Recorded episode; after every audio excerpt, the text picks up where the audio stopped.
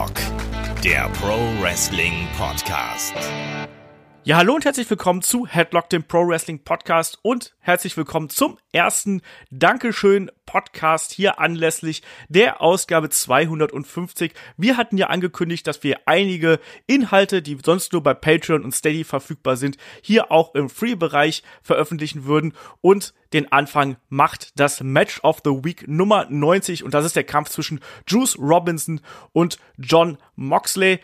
Und ja, das Match of the Week gibt's natürlich auf Patreon und Steady, sind wir mittlerweile bei 91 Ausgaben. Da bespreche ich, also der gute Olaf, äh, mit meinen lieben Kollegen immer ein bestimmtes Match. Wir gehen darauf ein, wir analysieren das, wir geben unseren persönlichen Eindruck davon ab. Ähm, diesmal geht's um Juice Robinson gegen John Moxley und auch ein ganz besonderes Match, weil es natürlich der erste Kampf von John Moxley, Dean Ambrose ist, nachdem er WWE verlassen hat. Deswegen freut euch drauf und in dem Sinne gebe ich ab an meine Wenigkeit und an den guten Kai viel Spaß beim Match of the Week.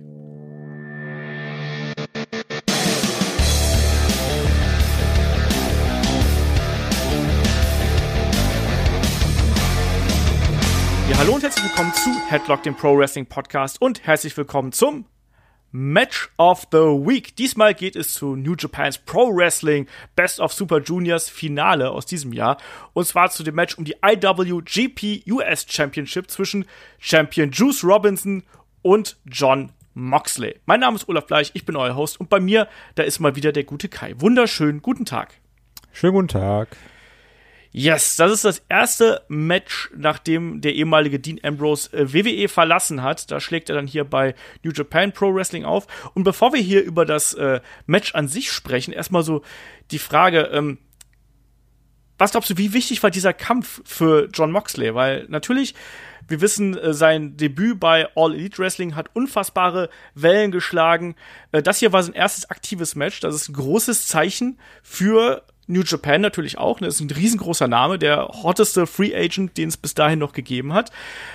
Wie wichtig war dieses Match deiner Meinung nach für den Wrestler John Moxley? Ich glaube, das hat extrem die Weichen gestellt. Ähm, auch so was das ganze Auftreten angeht. Zum Beispiel, er hat keine Hosen mehr. ähm, keine langen Hosen zumindest.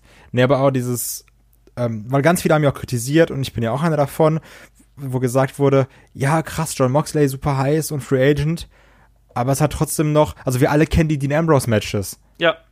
Und das war so ein bisschen die, also auch die, die Stimmung, weil alle haben gesagt, ah, geil, geil, geil, er ist da und gegen Kenny Omega. Aber er ist jetzt ja nicht so der technische Überwrestler. Mhm. Also nicht so wie du sagst, also so. Ich glaube jetzt bei einem Rollins zum Beispiel wäre es vielleicht ein bisschen krasser, weil ich finde, dass Rollins ein besserer Wrestler ist. Oder jetzt vielleicht auch bei einem Finn Baylor würdest du sagen, das Match wird besser, weil ich auch finde, dass Baylor an sich ein besserer Allround-Wrestler ist. Und Moxley hat da so ein bisschen seinen Stil, mhm. der dann in der äh, WWE noch ein bisschen abgeschwächt wurde. Und da war dann interessant zu sehen, okay, ist es jetzt nur Hype oder kommen da auch gute Matches bei rum? Genau, das ist es nämlich, weil ich glaube, wäre hier ein schlechtes Match dabei rausgekommen, dann wäre dieser Hype, der jetzt um John Moxley äh, entstanden ist. Also ich meine, selbst so ein Match wie hier gegen Big Cass ist auf einmal irgendwie Twitter-Thema und keine Ahnung was. Wäre dieser erste Kampf in die Hose gegangen, wäre halt wirklich so eine Graupe geworden, dann wäre auch dieser Hype ganz schnell verflogen. Und das hätte sowohl All Elite Wrestling geschadet, das hätte John Moxley geschadet und auch New Japan natürlich. Ne? Aber es hat dann ja doch irgendwo funktioniert. Aber das, ich finde, das ist ein Match, das ist in vielerlei Hinsicht eben interessant. Zum einen eben, weil es John Moxleys erstes Match ist und weil das eben so was Besonderes gewesen ist.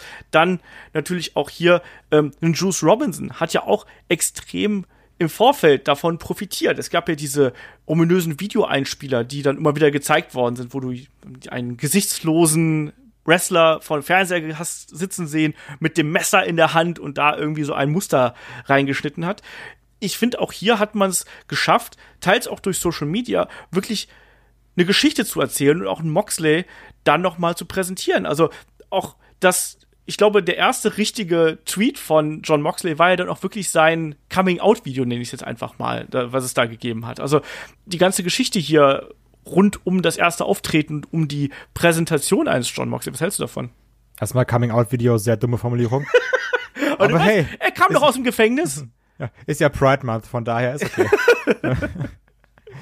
ähm, nee, aber also diese Videos, die sind schon extrem geil gemacht. Also ich weiß noch, als dann dieser ähm, erste Moxley-Trailer rauskam und das war so extrem cineastisch und auch wenn der da jetzt sitzt und sein dieses Moxley-Ding da reinritzt, dieses äh, Zeichen, das sieht alles so gut aus. Da wird mit so wenigen Sekunden irgendwie so, so ein krasses Gefühl vermittelt.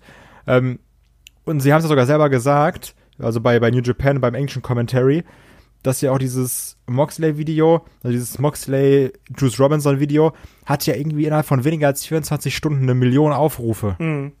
Und ähm, ich glaube, die hatten wenige Videos, die so durch die Decke gegangen sind. Und das zeigt irgendwie so ein bisschen, wie der Hype da ist. Und man muss auch sagen, es sind nicht irgendwelche 0815 Wrestling-Promos, sondern es ist auch dann noch was einfach, äh, was cineastisch sehr geil in Szene gesetzt ist. Ja, das auf jeden Fall. Also man hat hier gemerkt, dass sich da jemand Gedanken drüber macht, wie man das inszenieren kann. Moxley hat darüber ja auch, äh, gerade auch bei diesem äh, Debütvideo, nenne ich es jetzt einfach mal, hat er auch erklärt, äh, dass das ja auch äh, professionelle Filmemacher mehr oder weniger gewesen sind mit gutem Equipment und so.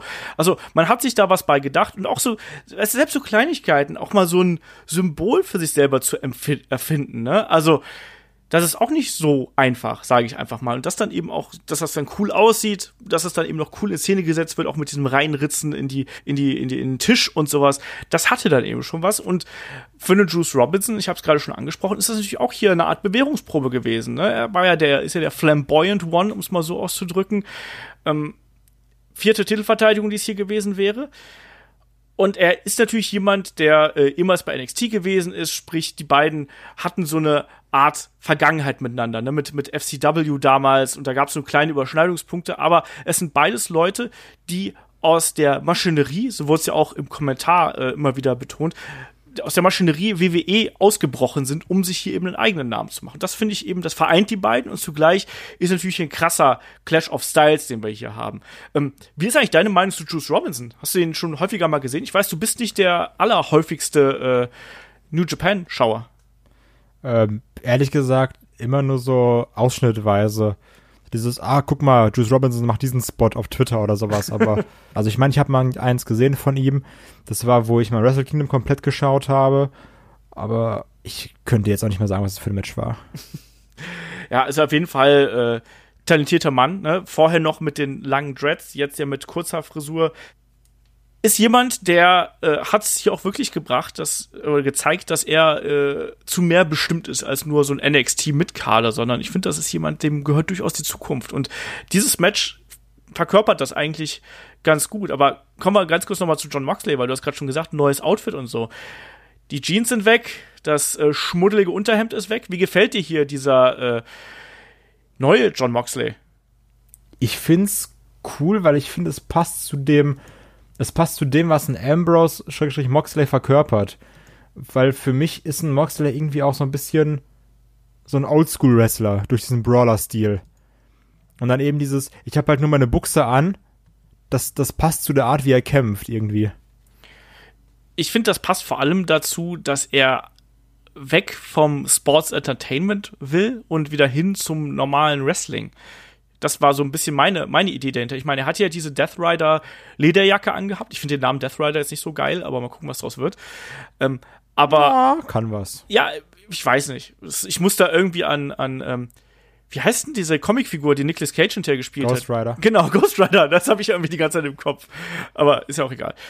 Ähm, nee, ich, ich glaube, dass das zeigt das eben auch, dass er eben einfach wieder mehr wresteln möchte. Und ähm, was ja hier auch auffällig gewesen ist, dass er zum Beispiel bestimmte Aktionen ja auch gar nicht mehr gezeigt hat, die er bei äh, WWE ganz, ganz oft Ja, äh, diese dumme Clothesline. genau, die. Daran habe ich als allererstes gedacht. Ja, also die ist ja zum Beispiel komplett weggefallen. Ich meine, gut, er hat noch immer seine Dirty Deeds, also sein Double Arm DDT. Ja, aber, aber das ist ja auch ein bisschen krasser geworden, ne? Ja, auf jeden Fall, also vor allem die zweite, ne, war ja dann mehr oder weniger. So Wrestling, schön auf den Nacken. auf jeden Fall, lass mal hier so ein bisschen in den, in den Kampf reingehen, ne? Also wir hatten, wie gesagt, einen neuen, äh, nur einen vollkommen neuen John Moxley, der hier aufgetreten ist, mit Lederjacke und äh, normaler Wrestlinghose, ein Juice Robinson, der ebenfalls sein, seine Charakterentwicklung dadurch dargestellt hat, dass er sich die bunten Dreads so ein bisschen abgeschnitten hat und der kam auch wirklich hier hin, um zu zeigen, dass er ja auch ein, ein Kämpfer sein kann. Und das haben wir auch beide hier gezeigt, weil das war kein schönes Match, sagen wir es mal so. Also kein technisch herausragendes Match, aber eben ein wirklich sehr, sehr hart geführtes Match. Jo. Und mich hat's gewundert, dass die beiden sehr, sehr schnell sich wirklich nach draußen gebrawlt haben und wo es ja dann auch gleich heftig zur Sache ging. Also wie hat dir hier der Einstieg gefallen? Mir war das fast einen Tacken zu heftig, aber hat natürlich gut zur Attitüde der beiden Wrestler gepasst. Also das ist natürlich auch irgendwie ein Vorteil von einem äh, Moxley dann so ein Match zu führen, so ein bisschen wie damals bei Jericho gegen Omega. Ähm, wenn du sagst, wir sind jetzt nicht 20 Minuten im Ring und kämpfen da, sondern wir schmeißen uns gegen die Balustraden, wir schmeißen uns in die Stühle. Das ähm, kaschiert natürlich auch viel, ne? Da wird es nochmal interessant zu sehen, wenn wir jetzt wirklich auf der großen Bühne mal so ein Moxley-Match sehen, was 20 Minuten geht, wenn er wirklich nur im Ring ist. Also Ja. von diesem schnell raus und hier und da und auch wirklich brawlen und sich nur schlagen. Das hat dann ja auch diese, diese Fehler, die ein Moxley hat, oder die, die, die, die Mankos, kann man damit natürlich auch ganz geil kaschieren. Ähm, aber auch zum Thema Härte, ich fand's auch ein bisschen übertrieben. Also es hat mich jetzt so in ganz abgespeckt, oder wenn ich so Sachen gesehen habe, an diese, ähm, ah fuck, äh, Nigel McGuinness, Daniel Bryan Sachen erinnert, wo die sich so Kopfnüsse geben und du hast ja wirklich gesehen, dass ähm, Moxley da an die, an die Augenbraue von Juice Robinson gebissen hat, einfach nur um da so, so zu sagen, die Stelle zu markieren und dann wurde er ja wirklich draufgeschlagen, damit die Stelle aufgeht. Ja. Und auch so ein bisschen wie ähm, damals mit Randy Orton und Brock Lesnar, sondern du hast wirklich gesehen, dann gab's da auch Ellbögen drauf und wirklich Faustschläge. Und das war nicht dieses, ich bremse davor, sondern ich boxe da jetzt gezielt gegen die Stelle, weil ich will, dass das da aufplatzt. Ja. Und ähm, das fand ich schon hart. Und auch ein Robinson hat dann ja auch, also das war generell so ein sehr stiffes Match. Ja. Also da wurde es ordentlich zugeschlagen da wird auch mal eine Close Line unnötigerweise hart geschlagen. Und ein Faustschlag auch einfach mal durchgezogen. Ja. Also das hast du halt wirklich gemerkt, dass da Schläge auch durchgingen, auch die Schläge, die gegen den Kopf gingen. Das, das ist immer so ein bisschen auch befremdlich, wenn ich das sehe. es war natürlich auch hier wirklicher Strong Style, den die beiden geworkt haben. Das war natürlich so eine Art amerikanischer Strong Style, aber trotzdem sowohl die Schläge als auch äh, alle anderen Aktionen waren hier wirklich komplett durchgezogen. Und ich bin da komplett bei dir. Gerade diese Sache mit der Augenbraue, was ja dann auch so als Thema durch das gesamte Match sich gezogen hat, das sah wirklich heftig aus und hat aber dann auch zu der Echtheit dieses Kampfes beigetragen. Ich, ich musste da an ähm, Vader gegen, gegen Mick Foley damals denken, oder gegen Cactus Jack vielmehr, ähm, noch zu WCW-Zeiten gibt es so, so lustige Geschichten, wo, äh, wo die beiden, glaube ich, bei einer Saturday Night-Folge kam Foley auf die Idee, Mensch, du könntest mir doch mal, hau mir mal auf die Nase irgendwie, dann dann habe ich Nasenbluten und dann können wir irgendwie damit arbeiten und die Leute sind mehr drin und so und dann hat irgendwie Vader zu doll zugeschlagen und Foley hatte direkt ein dickes Auge und solche Geschichten. Ähm, ist, das hier war echt auch so eine, so eine Art und Weise, wie man so eine kleine Verletzung, ich meine, so eine aufgeplatzte Augenbraue ist jetzt ja nicht dramatisch oder äh, irgendwie lebensbedrohlich und das hat man hier eben verwendet, sowohl um zum einen diese Wildheit eines John Moxley darzustellen, als auch diese, ich weiß gar nicht, dieser Juice Robinson war ja Charakter ist ja so, so, so sehr unschuldig gewesen. Und das hat jetzt hier den wirklich so ein bisschen befleckt und kaputt gemacht. ne? Ich glaube, das war der Sinn dahinter, dass du wirklich. das wirkte so ein bisschen so die hard nicht. Also dieses, ich nehme die Schläge, also du hattest ja auch, ähm, jetzt einfach mal ein bisschen zu springen, du hattest ja auch so äh, relativ gegen Ende, da gab es dann ja auch irgendwie Chops und wirklich Schläge gegen, gegen äh, Robinson, die er dann Anführungsstrichen genosellt hat. Zu diesen, um diesen harten Hund zu zeigen. Ja. Aber das war eben. Dieser Kampf ist ein ganz wichtiges, ein wichtiges Motiv eigentlich, um den Charakter Juice Robinson quasi ein bisschen erwachsener werden zu lassen und wieder und, und härter werden zu lassen. Ich glaube, das hat man hier äh, relativ clever benutzt und eben auch das Blut hat man hier clever eingesetzt. Also, wo wir äh, zum Beispiel in der Vorwoche noch so ein bisschen drüber gesprochen haben, hier bei JBL gegen John Cena, das war ein bisschen sehr viel Blut. Ich finde hier einfach nur, einfach drauf. ja, genau, aber, aber hier war das ja, war das ja sparsam, aber dafür echt in Anführungsstrichen. Ne? Und ich glaube, diese, diese Echtheit hat das hier ganz besonders gemacht. Und auch diese Unberechenbarkeit, weißt du, auch dass sie direkt rausgegangen sind. Dann gab's diesen Dive, diesen Flip nach draußen auf Moxley und die. Und Dass er sich dabei nicht das Steißbein gebrochen hat. Das ne? stimmt. Also, ganz ehrlich, Ja. das war, das sah ganz, ganz böse aus. Was ich fand, was auch böse aussah, war dieser Cannonball in die Barrikade, wo. äh, Den er mit voll Schmackes da reingesprungen ist. Wirklich, ohne Rücksicht auf Verluste. Der war so, ja, der weicht jetzt gleich aus, aber ich nehm das Ding mit. Ja. Ja, eben. Also das, das, das fand ich sah noch viel heftiger aus eigentlich als der Dive nach draußen. Also da haben wir wirklich die Hände vors Gesicht gehalten, weil das so schmerzhaft aussah. Ähm, es gab dann aber auch so ein bisschen klassische, ja, Extremitätenbearbeitung, wie die ich ja so gerne mag, als dann nämlich Moxley ja dann auch das Knie von Robinson attackiert hat. Und da hatte man das erste Mal das Gefühl gehabt, so, jetzt geht das Match langsam in geregelte Bahnen. Wird dir so diese, ja, ich nenne sie jetzt einfach mal Bearbeitungsphase irgendwie da gefallen, wo, äh, wo sie erst diesen Clip gegeben hat, dann gab es einen Half Boston Crab, es gab den Wechsel in STF und all solche Geschichten. Ich fand's angenehm, weil es, also die, die war nicht so lange, oder sie wirkte zumindest nicht so lang. Du hattest dann irgendwie diese Phase und dann trotzdem noch mal, also da, dazwischen war irgendwie immer ein Spot oder danach kam halt noch mal so ein Spot und dadurch wirkt es nicht so, als, als würde er jetzt zehn Minuten nur das Bein bearbeiten, sondern es waren immer noch andere Sachen dann, also nebenbei. Ja. Und das, oder halt danach oder sowas. Also, das, das mochte ich irgendwie, weil es dann nicht war, zehn Minuten lang nur Bein, sondern dann irgendwie Bein und dann irgendwie nochmal draußen Tablespot.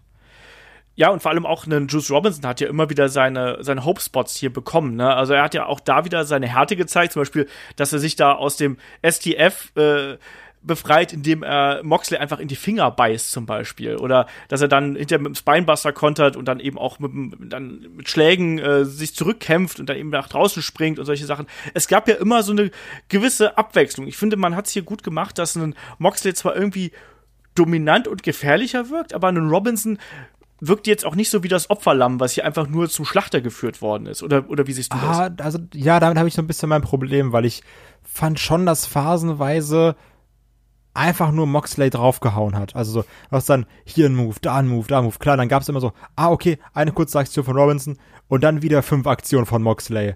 Also ja, klar, du konntest natürlich dadurch auch diese Story, dass er so ein harter Hund ist, ganz gut verkaufen. Also auch, also auch, dass Robinson ein harter Hund ist und die ganzen Aktionen standhält. Aber generell finde ich, dass er nicht so viel Aktion zeigen konnte. Das am, am Ende hat er noch mal verhältnismäßig viel. Das stimmt. Aber gerade so in den ersten 15 Minuten da war schon wenig Robinson, fand ich. Ja, aber ich finde, das hat dann auch irgendwie gepasst. So, aber ich meine, mein, ich trotzdem, man hat es trotzdem noch so geschafft, dass es trotzdem noch diese äh, Hoffnungsschimmer gegeben hat, die Hope Spots und das dann.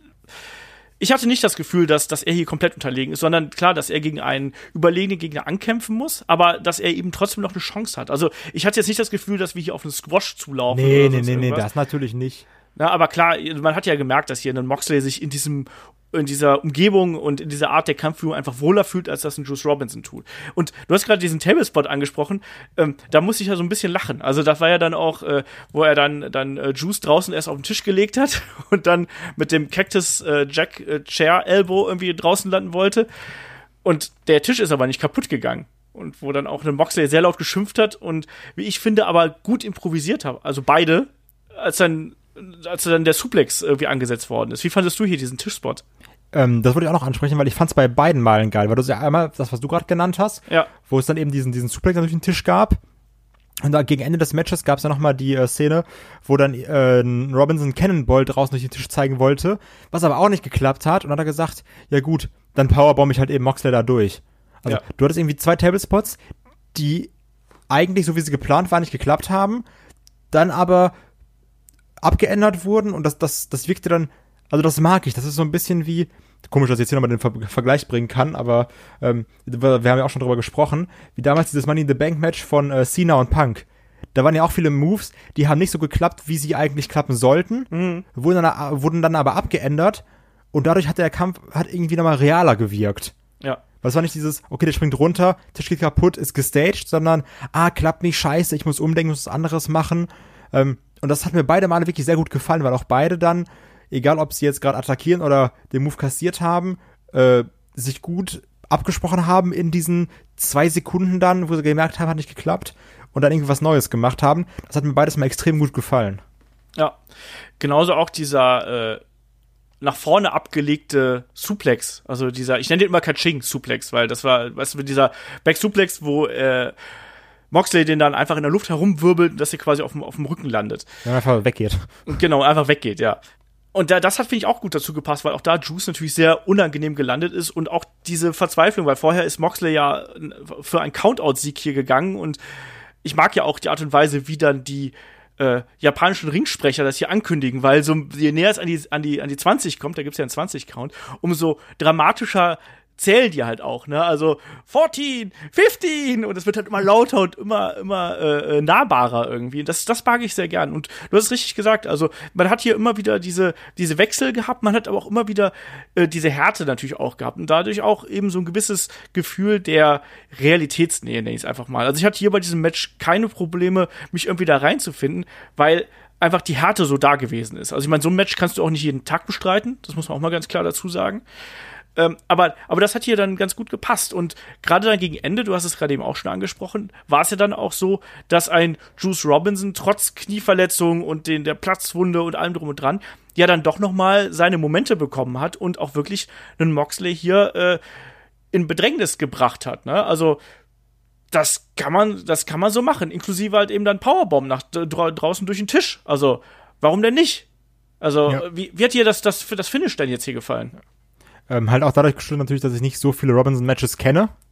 Einfach mal, kann ich ja noch diese, wie heißt die, Lightning Fist oder keine Ahnung, wie das Ding heißt? Wir haben äh, The Left Hand of God, wie so Ja, genau, Left Hand of haben. God. Das andere ist von Cena. Übrigens auch ein geiler Name, Left Hand of God, finde ich. ähm, das war dann irgendwie ganz cool, weil ich, ich bin auch Fan von diesen, von diesen hart geschlagenen Elbow, also wenn, wenn so ein Schlag auch mal ein Finish oder ein Signature-Move ist. Ja. Deswegen, also ich finde auch prinzipiell, eine dumme Aussage, aber ich finde auch prinzipiell von Big Show diese WMD oder von Lacey Evans Women's Right. Also ich mag so Moves einfach. Ja. Weil ich finde irgendwie, das ist dann so, ja, wir schlagen uns die ganze Zeit, aber jetzt kommt da mal eine Bombe. Und das, das, mag ich. Und deswegen fand ich auch diese, diese Left Hand of God von ähm, Robinson ziemlich cool. Und dann hattest du ja auch noch diese Phasen, wo die sich wirklich mit, mit äh, Clotheslines umhauen wollten. Dann ist einer irgendwie stehen geblieben an der andere. Und dann gab es richtig stiffe Vorarms. Also das, das wurde dann nochmal richtig asozial gegen Ende. Und was einer meiner Lieblingsmomente des Matches ist, dann gibt's dann eben den äh, Dirty Deeds. Ich weiß, hat er schon einen anderen Namen? Ich weiß es nicht. Es gehen Gerüchte rum, dass es der Death Rider ist. Aber ich dachte, der krasse Move ist der Death Rider. Hm. Vielleicht Egal. ist auch das der Death Rider. Vielleicht ist das ja. der Final Death Rider. Was weiß ich nicht. vielleicht ist das der Ghost Rider. Ja, vielleicht. Also als dann. Äh, Einfach Nicolas Cage. Weißt du? He hits Nicolas Cage! Komm so rein, gibt es so eine WMD geht raus. Das war voll ja. geile Finisher. Einfach so, so wie als Hugh Jackman mal da war. Ja. Ähm, bei, bei, bei hier Zack Ryder. Egal. Macht dann den Dirty Deeds und dann denkst du so, okay, jetzt, jetzt ist vorbei. Und dann so, okay, jetzt Dirty, hallo, das ist ein Finisher. So, ja. Der heißt ja nicht umsonst so. Da ist ein Name Programm. Ähm, und dann kommt er bei 2 raus, also, also was bei 2, der kommt bei 2,9 raus. Ähm, und ich finde, genau in dem Moment merkst du, da kommt ein Moxley wieder hoch und wenn du dem dann ins Gesicht guckst, da denkst du dich so, ey, ich liebe einfach Wrestling. Ja. Also, weil der da so, also der, der versucht dieses, was, der kam raus, ich, ich lach darüber, weil das gerade krass ist, so das zu verkaufen, aber du merkst richtig, wie sehr er sich gerade freut in dem Moment. Und das, ja. das mochte ich irgendwie. Also, und deswegen hat mir die Schlussphase, das hat dann also das hat so irgendwie alles gezeigt, so ja, okay, ich bin jetzt hier in New Japan, ich kämpfe jetzt hier die Indie-Matches, ich, ich kann wieder irgendwie so wresteln, wie ich will, ich habe viel mehr Freiheit. Dementsprechend zeige ich jetzt auch nicht mehr den Dirty Deed, sondern ich zeige jetzt meinen Death Rider. Ähm, das, das, das war so herzerwärmend. Ja, das ist ja generell, dieser gesamte Kampf, finde ich, äh, zeigt, wie sehr äh, einen John Moxley einfach Bock wieder drauf hat zu wresteln. Auch, dass er hier direkt 25 Minuten geht, weißt du? Also, das ist ja auch sowas, wo er auch immer, weil er hat ja auch sich beklagt darüber, dass er keine Lust hätte, irgendwie da so die kurzen Matches äh, zu worken, sondern dass er auch mal die langen Dinge haben will. Ich hab, ganz ehrlich, ich hab, ich hab. Äh, er will die langen Dinge haben, hat er sein Coming-out-Video. genau. Ähm, Moxley wirkt, wirkt ja unglaublich motiviert, die ganze Zeit über. Wir haben mir ja so oft über die letzten Jahre vorgeworfen, ja, hier, das wirkte alles so ein bisschen sloppy und er wirkt so ein bisschen gelangweilt und da war keine Körperspannung drin. Das hatte ich halt hier überhaupt nicht. Nee, egal. Du hast schon beim Entrance gemerkt, der hat Bock. Ja, Genau das. Und das, das hat sich durch den gesamten Kampf gezogen. Also ab, angefangen bei den ersten Schlägen und Chops bis hin eben dann zu diesen ganzen harten Aktionen und dem Death Rider, diesen, wie die Angels Wings von, äh, von Chris Daniels. Ähm, die er dann so ausgeführt hat, wo er dann wirklich nochmal hochgehoben hat, wo auch, muss man auch dazu sagen, da musst du auch jemanden haben wie einen Bruce Robinson, der den auch entsprechend so nehmen kann und sich da in der Luft quasi so steif machen kann. Also, das, ich, ich fand, fand das hier richtig geil. Ich habe nicht gedacht, dass, dass mich ein Moxley-Match nochmal so abholen würde. Ich fand es richtig gut. Das habe ich auch ähm, nicht gedacht.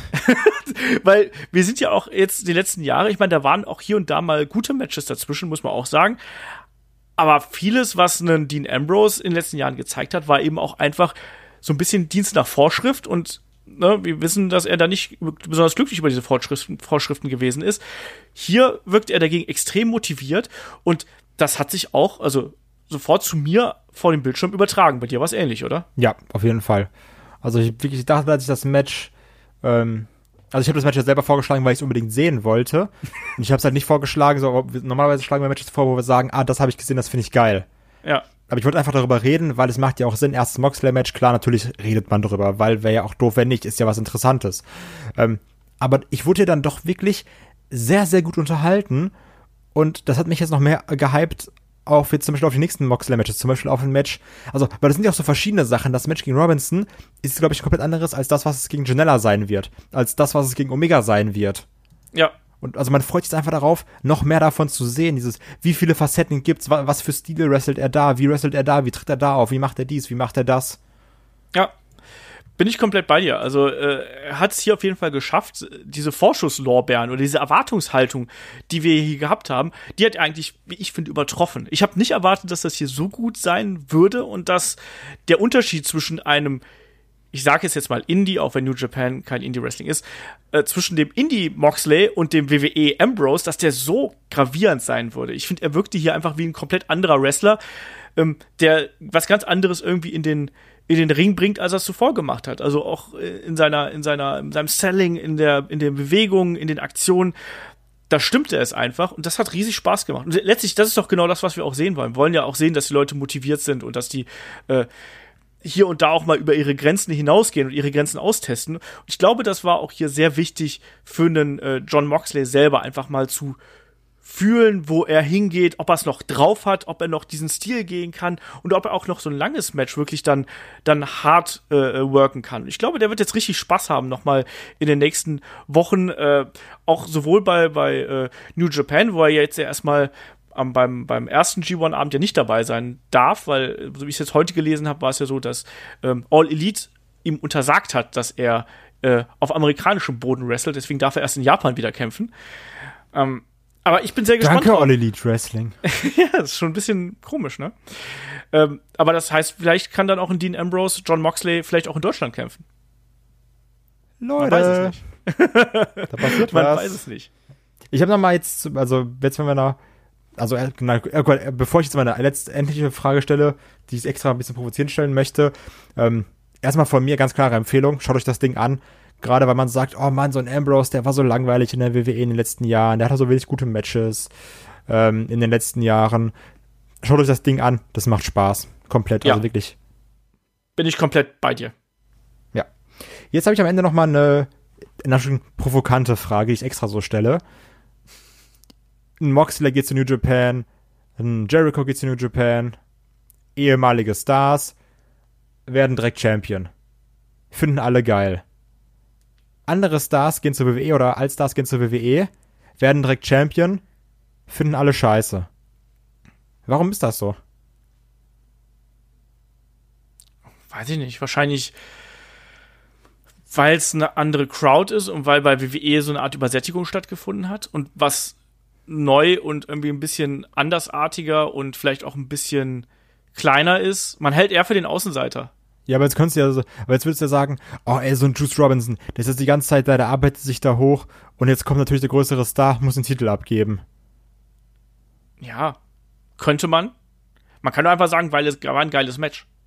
Ich glaube, es kommt immer darauf an, auch wie, wie das, äh, wie sich das am Ende zeigt, quasi. Ob das auch wirklich innerhalb der Geschichte stimmt. Ähm, wenn du jetzt auf Rock gegen Cena oder, oder gegen Punk damals anspielst, ähm, das ist natürlich noch, noch, noch eine ganz andere Geschichte. Aber ich glaube, ein Moxley ist ja auch noch nicht alt oder sonst irgendwas. Ich meine, der ist Ja, einer der- Jericho ist auch nicht mehr jung. das ist richtig. Ja. Aber auch da habe ich mich zum Beispiel gewundert. Muss ich auch ganz ehrlich sagen. Also das Ähm, Einzige, also ich habe natürlich auch selber vorher, bin ja nicht komplett blöd, habe ja auch vorher ein bisschen über die Frage nachgedacht und meine Antwort war, ähm, dass wenn jetzt hier die Stars, die von woanders kommen, bei New Japan Champion werden, werden sie aber Champion, indem sie ein gutes Match abreißen. Ja, das meine ich. Und das ja, hast du genau. in der WWE ja meist nicht. Da hast du dann dieses Star ist da, Goldberg, verteilt ein Spear, zwei Jackhammer, Boom ist Champion. Dass du Ja. dann hier sagst, ähm, die Match, ja, der Typ, der immer da ist und sich immer den Arsch aufreißt, verliert jetzt zwar gerade den Titel, aber kriegt trotzdem irgendwie Standing, weil er dann nicht von einem, also wäre es Moxley reingekommen? Äh, Lunatic Lariat, Dirty Deeds, Pinfall, dann wäre es vielleicht auch nicht so geil gewesen. Aber dadurch, dass die beiden jetzt hier wirklich ein, eine Schlacht liefern, dass man dann sagt, ah, guck mal, das bringt ja doch irgendwie beiden was und das ist dann ganz cool. Also das, das war jetzt so, so habe ich mir dann irgendwie die Frage beantwortet.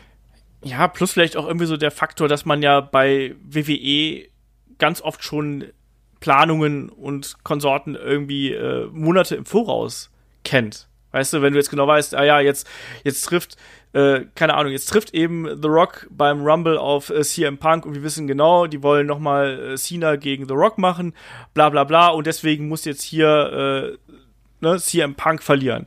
Ich glaube, das spielt eben auch mit da rein. Also die ganze, die, bei den ganzen Indie-Promotions oder bei allen anderen Promotions außerhalb von WWE hast du noch dieses gewisse, ich weiß nicht, was passiert. Und ich glaube, da gehst du halt viel optimistischer ran, zu sagen, vielleicht haben die einen guten Plan dahinter, als wenn du weißt, ja, okay, jetzt, ich weiß eh, dass es dann auf Goldberg gegen Lesnar rausläuft oder sonst irgendwas. Weißt du, also, weil, weil du hast ja diese, äh, du bist nicht so voreingenommen bei ganz vielen Dingen, weil du einfach nicht genau weißt, was dahin passiert. Ganz im Gegenteil, du kannst dann darüber ein bisschen nachspinnen, was, was könnte das bedeuten. Ich finde das vielleicht doof, dass Jericho hier äh, das Ding gewinnt, aber der Kampf war gut und wir gucken einfach mal, was draus wird. beim anderen weißt du ja genau, ja, äh, die Maschinerie will in diesen Weg gehen und das zieht man jetzt gnadenlos durch, weil man denkt, das macht sich beim Marketing am besten. Ja, oder wenn du jetzt ehrlich bist, ähm,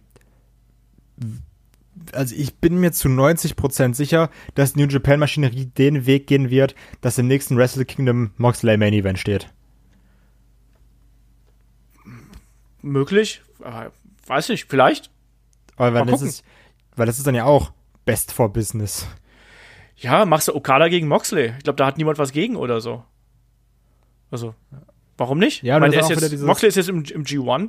Äh, unmöglich, unmöglich ist es nicht. Keine Ahnung. Also das, das wird sich ja da noch, das wird sich ja da noch zeigen. Aber ähm, du hast ja natürlich alle Möglichkeiten. Ja. Und da, das ist doch auch das Interessante eigentlich. Du willst doch auch so, so, das sind doch jetzt Dream Matches eigentlich, die du da fahren kannst. Und das sind alles Leute, die sind jetzt auf ihrer, auf ihrer Peak. Ich meine, auch ein Moxley, wie gesagt, mit 33 ist ja nicht alt, sondern der kann ja wirklich noch abliefern. Das Echt, hat er 33 ist der erst krass. Ja.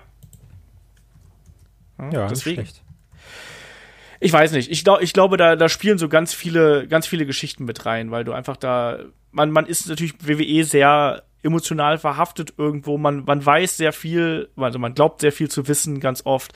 Ich glaube, das spielt da alles mit rein, dass man vielleicht auch manchmal Dinge nicht so genießen kann, äh, wie man das vielleicht eigentlich sollte oder so. Ja. Also, weil das hat mich einfach nur interessiert. Ähm, aber ich freue mich auch natürlich auf alle weiteren Moxley-Matches, die wir jetzt sehen werden weil das hat einen schon gut angefixt. Ja, absolut. Also das macht auf jeden Fall äh, neugierig auf mehr und äh, mehr kann man dazu eigentlich gar nicht sagen, weil mir hat der Kampf auch tierisch Spaß gemacht. Das war ein hart geführter Brawl, das war ein äh, wirklich auch äh, echt geführter Brawl. Das hat Spaß gemacht, das hat gut unterhalten. Also wer die Möglichkeit hat, sich das auf äh, New Japan World anzuschauen, findet man auch sehr leicht diesmal. Wir haben ja beim letzten äh, New Japan Match so ein bisschen äh, geschimpft hier, weil wir es nicht gefunden haben. Einfach Moxley oben in der Suche eingeben. Der hat erst zwei Matches bestritten derzeit. Also von daher ist äh, sehr schnell zu finden. Und wenn man auch dabei ist, sollte man sich übrigens auch gleich noch äh, äh das Finale hier vom äh, Best of Super Juniors anschauen mit äh, Shingo Takagi gegen äh, Will Osprey. Hervorragendes Match. Hat riesig Spaß gemacht. Auch das äh, können, hätten wir hier eigentlich auch besprechen können, aber wir haben uns mal für Moxley entschieden. Ähm, aber auch da von meiner Seite eine ganz klare Empfehlung. So, Kai, wir sind durch, oder? Haben wir's. Haben wir's. Wieder ein weiteres äh, Match in the Books und vor allem, es ist ja auch fast ein historisches Match, nicht nur weil es die 90 ist, sondern weil es ja auch das Match of the Week äh, am Wochenende der legendären 250 ist. Ne? Wir sagen hier schon mal auf dem Wege allen, äh, die uns hier unterstützen, natürlich ganz, ganz äh, vielen lieben Dank, dass ihr hier dabei seid, dass ihr äh, uns ein bisschen, äh, ja, unter die Arme greift, dass ihr hier euch die Podcasts anhört, dass ihr die anderen Podcasts auch gehört habt und gesagt habt, Mensch, die Jungs gefallen mir so gut, äh, da möchte ich dabei sein. Ähm, deswegen, unsere 250 widmen wir natürlich euch. Das sind eure Fragen, die wir hier die wir da beantwortet haben. Und in dem Sinne auf weitere 250 Ausgaben und vor allem auch auf noch ganz viele weitere auf Ausgaben des Match of the Week. In dem Sinne, Kai, sage ich bis nächste Woche, oder? Ja, bis zum nächsten Match of the Week. Genau. Macht's gut, bis dahin. Tschüss. Ciao.